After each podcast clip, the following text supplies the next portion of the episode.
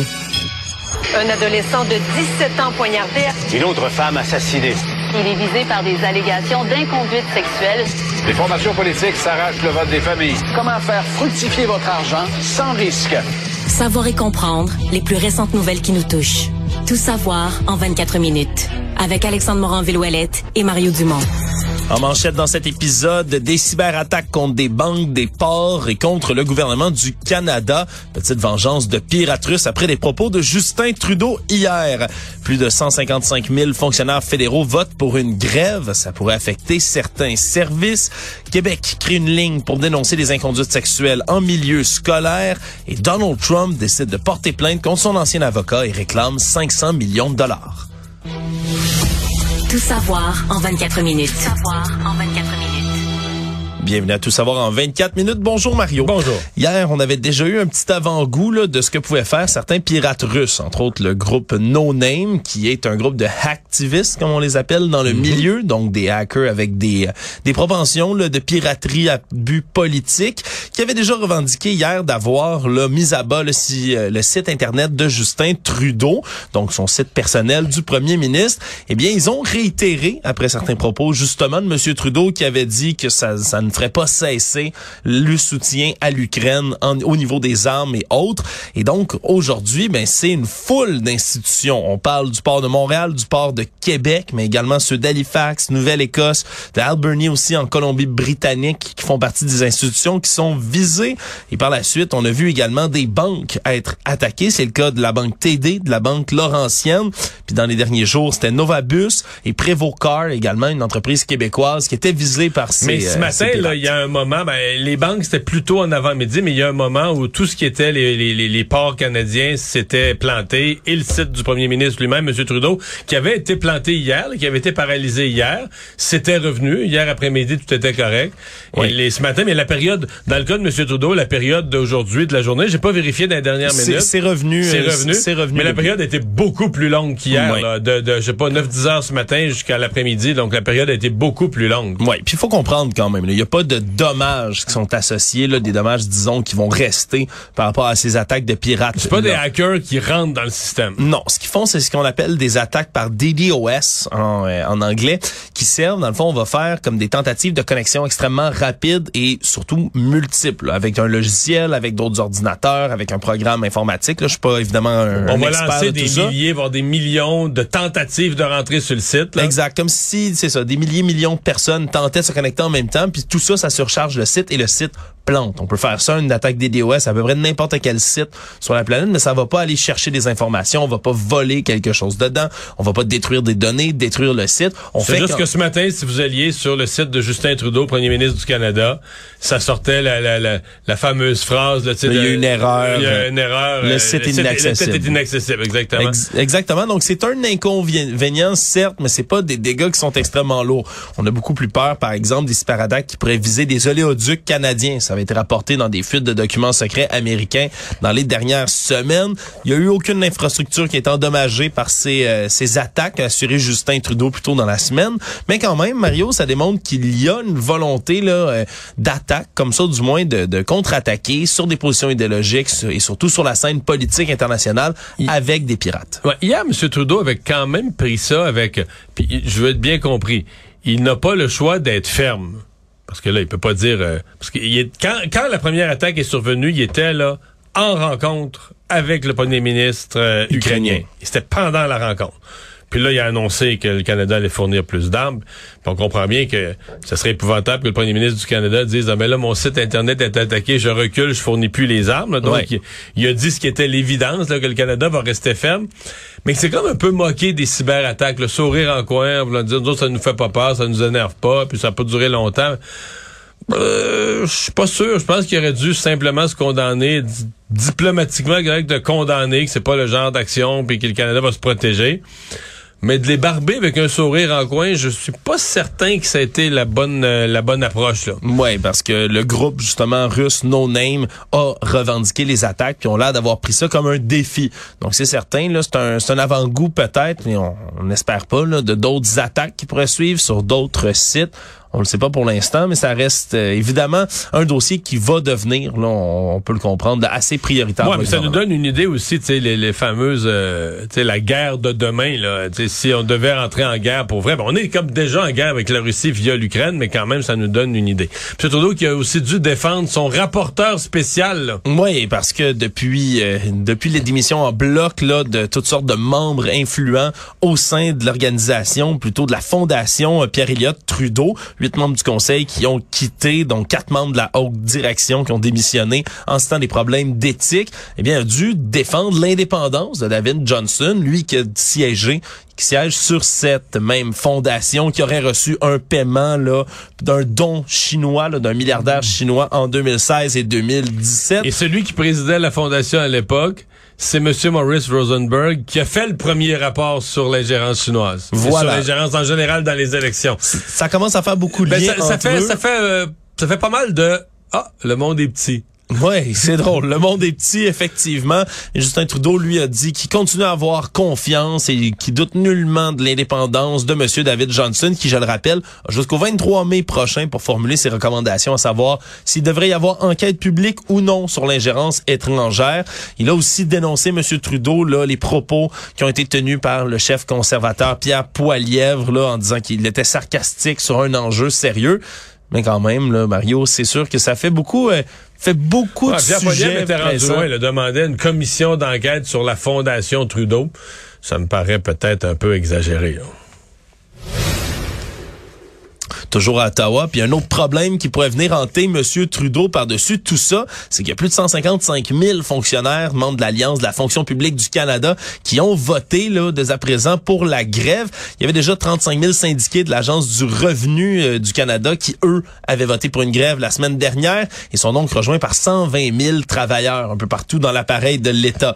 Alors, on parle de gens là dans presque tous les milieux. Oui, on parle d'adjoints administratifs, mais de commis, des préposés à l'entretien, des personnes qui traitent des dossiers d'immigration aussi, Mario, qui pourraient tomber en grève, de même que des passeports, par exemple, des gens sur l'assurance-emploi, concierges, cuisiniers, etc. Bref, toutes sortes de gens qui pourraient dès aujourd'hui, dans les prochaines heures, commencer des perturbations pour tenter de faire avancer les négociations. Mais, mais j'ai questionné quand même le représentant syndical ce matin. Oui, il y a une réunion stratégique ce soir. Oui, à partir de vendredi matin, il pourrait y avoir une grève. Mais on sent que ça leur tente pas tant que ça. C'est-à-dire qu'ils ils espèrent encore éviter la grève. Oui, ils se sont donné un mandat de grève. Ils disent euh, on, est prêt à aller en grève au besoin s'il n'y a pas de négociation sérieuse. Mais on sent qu'ils espèrent une négociation sérieuse. Par contre, ce qui est plus difficile à définir, c'est qu'est-ce qu'une négociation sérieuse pour eux? Oui. Parce que là, ils demandent 20% d'augmentation de salaire. Oui, parce que Ottawa propose 8% sur 4 ans de leur côté. Donc, on est quand même... par année. peut-être que 2% par année, il en manque un petit peu pour tenir compte de l'année de l'inflation. L'année 2022 qui a eu beaucoup d'inflation, rattraper un petit peu le pouvoir d'achat. Je peux comprendre qu'on veut... Mais c'est le principe d'une négociation. Mais là, à 20% pour arriver à 20% sur trois ans, il y a deux années où ils demandent 8% d'augmentation. Et ils basent leur 8 sur le fait que, au moment où ils ont fait ces demandes-là, L'inflation était à 8% Oui, je veux bien, ça, ça a duré. L'inflation au sommet de 8 ça a duré, que je vérifier, c'est deux ou trois mois, pas plus. Et je veux bien que pendant ces, pendant ces mois-là que tu as fait ta demande, mais faut que tu prennes ça sur l'ensemble de l'année. Et sur l'ensemble de l'année, l'inflation était 6 Puis sur l'ensemble de l'année 2023 qui est en cours, ça va être moins que ça. Ça va peut-être être, être 3,5, 4. Donc, demander pendant deux ans 8 d'augmentation, euh, c'est pas, c'est même pas une base de négociation, à mon avis. C'est même pas, euh, c'est même pas euh, raisonnable. Oui, à ce moment-ci, on peut quand même se demander, même si ça leur tente pas beaucoup, quel genre de moyens de pression ils pourraient prendre, surtout quel pourrait être ben l'impact sur le citoyen. Ben, parce que s'ils font la grève, là, c'est là, tout de suite, ce qu'on pense fin avril, c'est l'Agence du revenu. Ouais. Ça voudrait dire que deux affaires. On ne répond plus aussi. Il y a quand même beaucoup de gens là, qui téléphonent au ministère, font leur rapport d'impôt. Ils se disent, ah, ils, pensent qu'ils sont capables de le faire tout seuls, mais ils accrochent sur une affaire ou une question ou le formulaire numéro un tel. Pas le genre d'affaire sur laquelle tu veux te tromper non plus. Non, donc les gens veulent avoir de l'information. Si ça répond plus au téléphone à, l'agence du revenu et, bon, moyennant que les gens font leur demande, leur rapport d'impôt, il y a beaucoup de gens qui, pour qui le rapport d'impôt, c'est une occasion de recevoir un retour d'impôt. Oui. Ils ont trop payé en cours d'année ou ils ont pris des rayères pour différentes raisons. Ils attendent un retour d'impôt. Et ça, c'est, il y en a pas là. En cas de grève, en cas de grève, il va y avoir des services essentiels pour verser les sommes aux plus démunis. Donc, euh, les allocations logement, et les crédits d'impôt TPS, les, Oui. les fameux crédits. d'- Mais peut-être d'autres aussi, mais seulement les, les, les, les versements comme ça qui s'adressent aux plus démunis. Donc pour les travailleurs ordinaires qui ont droit à un rapport d'impôt, votre au retour d'impôt, votre retour d'impôt serait tout simplement, euh, vous le perdrez pas là, mais il serait mis sur la glace jusqu'à la fin de la grève, plus le retard accumulé. Alors ça, euh, ça pourrait indisposer pas mal de citoyens. Actualité. Tout savoir en 24 minutes. Le ministre de l'Éducation du Québec, Bernard Drainville, a annoncé aujourd'hui la création d'une ligne téléphonique qui va être consacrée au signalement des situations d'inconduite sexuelle ou encore de violence qui pourraient se retrouver en milieu scolaire. Il y avait déjà une adresse courriel qui avait été mise sur pied, le signalement au pluriel à commercial éducation.gouv.qc.ca. Mais là, on va s'ajouter à tout ça justement cette ligne téléphonique qui va être accessible tous les jours entre 8h30 et 16h30. Il va être possible également de laisser un message sur une boîte vocale pour se faire rappeler par la suite. Et donc, on veut pouvoir donner l'occasion à des élèves, à des étudiants de pouvoir appeler justement pour dénoncer des abus. Mais on est Dans quand- un processus de plainte euh, anonyme et euh, oui, fiable. sécuritaire, surtout, effectivement, c'est ce qu'on veut promettre. Par contre, du côté du ministère de l'Éducation, on dit qu'on ne peut pas vraiment se substituer au corps policier quand il y a des infractions de nature criminelle, ce qui peut être bien souvent le cas lorsqu'il y a une inconduite sexuelle qui peut être relayée. Donc, on encourage, c'est ce qu'on risque de faire aussi sur cette ligne-là, d'encourager les gens qui portent plainte à aller dénoncer s'il y a acte criminel auprès de la police.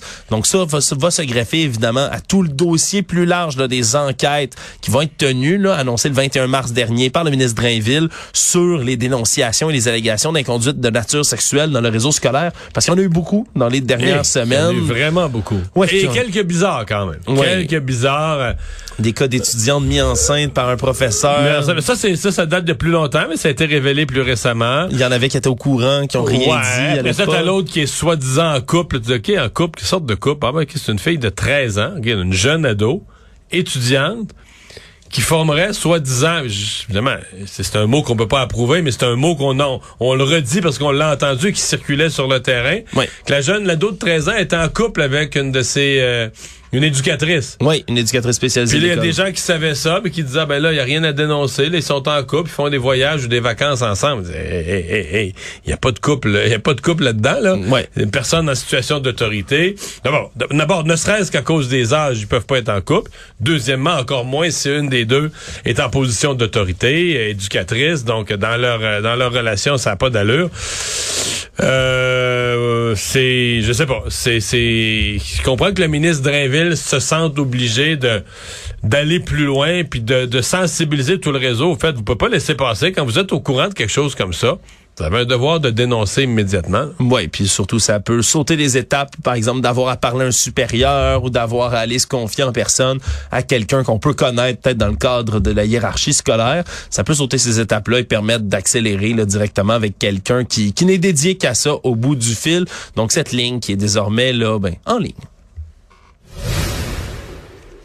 Autre journée, autre histoire, puis je vais utiliser le terme histoire au pluriel sur Air Canada et le français. C'est une histoire qui parvient dans les pages du journal d'un résident de Québec, Jean-Pierre Baudouin, homme d'affaires qui a tenté de prendre l'avion d'Air Canada pour se rendre de Québec, donc de l'aéroport Jean-Lesage, jusqu'en Floride, et qui, euh, dans sa section, euh, parle avec une agente de bord qui l'aborde qu'en anglais. Et on comprend rapidement de son côté que l'infir- l'infirmière, l'agente de bord, elle ne parle qu'anglais, donc est une langue anglophone, demande à se faire parler en français, va parler, il y a quelqu'un qui vient le voir dans ce cas-ci, qui lui parle, il devient apparent, à partir d'un certain moment, que là, on lui donne deux choix.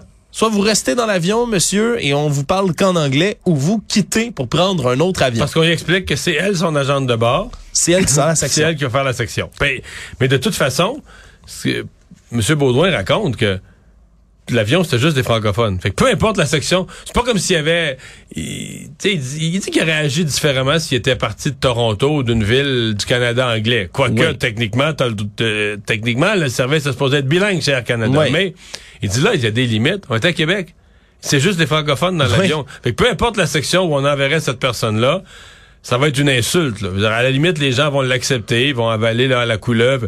Mais peu importe la section où elle va, ça elle devrait parler en français. Oui. Euh, Parce qu'elle s'adresse à des cli- une clientèle francophone à 99% Ouais, puis M. Baudouin a dû se résoudre finalement ben, à rester dans l'avion. Voulait pas, on, on le comprend. C'est bien beau avoir des principes puis se tenir debout pour le français puis On pour veut les se rendre droits à qu'on a. destination. On veut se rendre à destination quand même. Donc a fini par se résigner et par rester à bord. Il y a quand même lui relevé le fait qu'il n'y a pas d'autres passagers autour qui ont décidé d'intervenir ou du moins de l'aider ou de l'appuyer dans ses Québécois démarches. sont, les Québécois sont, ben, j'allais dire bons, quasiment bonasses, là, parce que c'était tous des francophones. qui sont- on leur annonce que le service va être unilingue anglais.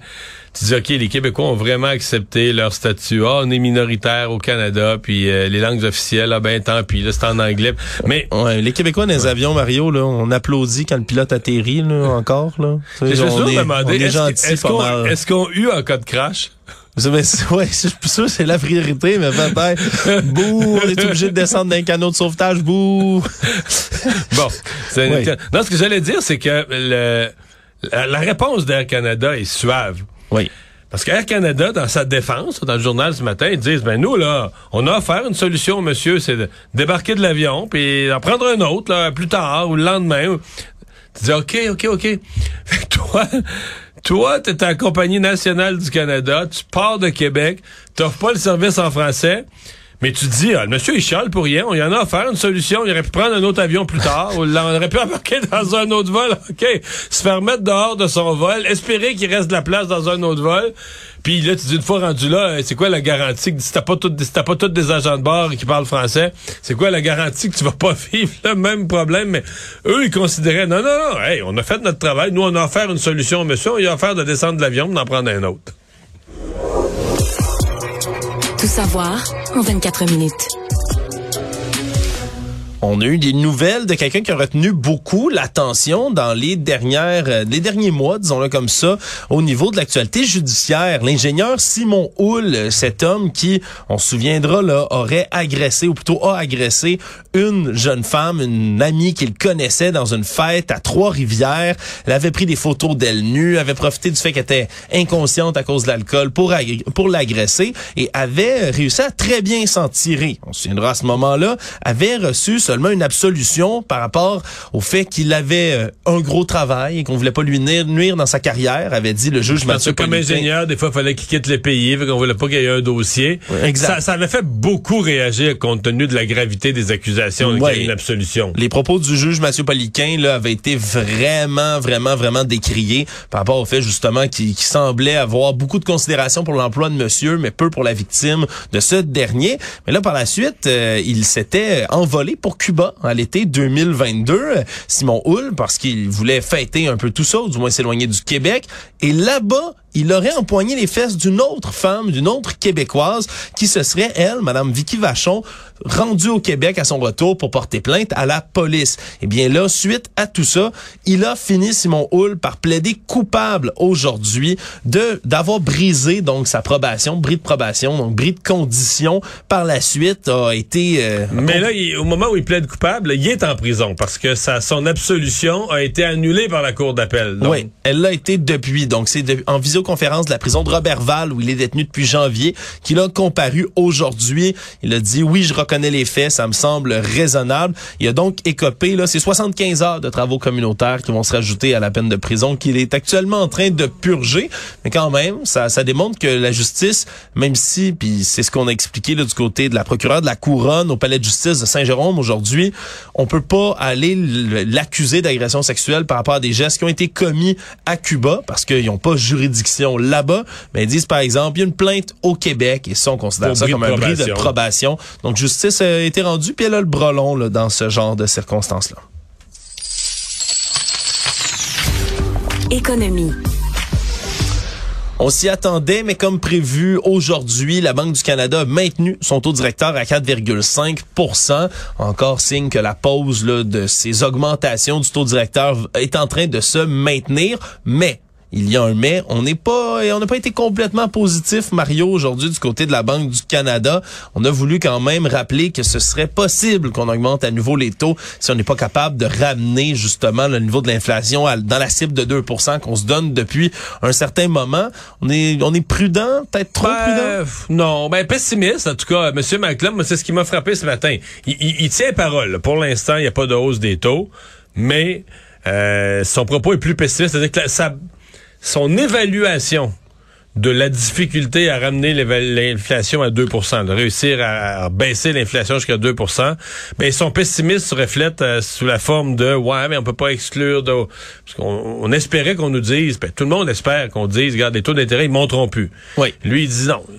On n'espère pas les monter, mais c'est toujours une hypothèse qui est là. Si, si le taux d'intérêt, euh, si le taux d'inflation, pardon, cesse de baisser ou même s'il remonte un petit peu, on pourrait toucher au taux d'intérêt à la hausse. Puis l'autre affaire, ben, il y avait en tout cas un, espoir pour beaucoup de Québécois, beaucoup de détenteurs d'hypothèques, que même à la fin de l'année, les taux rebaissent pour euh, peut-être euh, là où les derniers, la, dernière annonce de l'année, ou peut-être l'avant-dernière et la dernière annonce de l'année, donc en toute fin d'année 2023. Puis là-dessus aussi, ben, moi, j'interprète ces propos comme euh, fiez-vous fiez-vous pas trop là-dessus.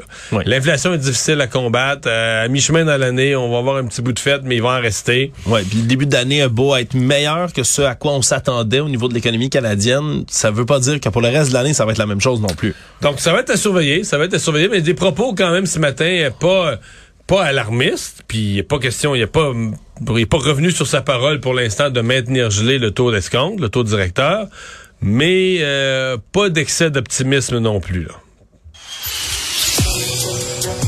Le monde. Après avoir été inculpé la semaine dernière, le premier président des États-Unis de l'histoire à l'être, voilà que Donald Trump revient à son tour et décide ni plus ni moins, on dirait, on dirait que c'est une vengeance, Mario, ou plutôt que la guerre se poursuit, alors qu'il a porté plainte aujourd'hui contre son ancien avocat, Michael Cohen, qui lui-même est au cœur de cette histoire pour laquelle il est inculpé. Là. Ces paiements juste avant la présidentielle de 2016, dans lesquels on aurait versé de l'argent, 130 000 dollars, à une actrice pornographique, Stormy Daniels, pour taire une relation que M. Trump aurait eu avec elle. À l'époque, c'est Michael Cohen qui était surnommé là, le pitbull de Donald Trump, son avocat, qui avait effectué ce paiement-là de sa poche, qui avait été remboursé à même les livres comptables de la Trump Organization et c'est pour ça qu'il y a poursuite en ce moment. Sauf que là, à son tour, Donald Trump, lui, revient à la charge et allègue que Michael Cohen a violé le secret professionnel et le contrat de confidentialité qui les unissait, les deux. Il réclame, Mario, 500 millions de dollars de dommages C'est plus que moi, là, le montant d'argent demandé. Oui, disons que c'est beaucoup, euh, c'est beaucoup d'argent, 500 millions. Ça a été déposé dans, devant un tribunal de fédéral de Floride. Il dit que son ancien avocat le dénigrait, entre autres, ben, dans des livres, des podcasts, des déclarations publiques, tout ça dans l'objectif de gagner lui-même de l'argent et de la notoriété. Il dit qu'il a répandu toutes sortes de mensonges et révélé des confidences sous le secret professionnel et donc le poursuit pour ce montant-là.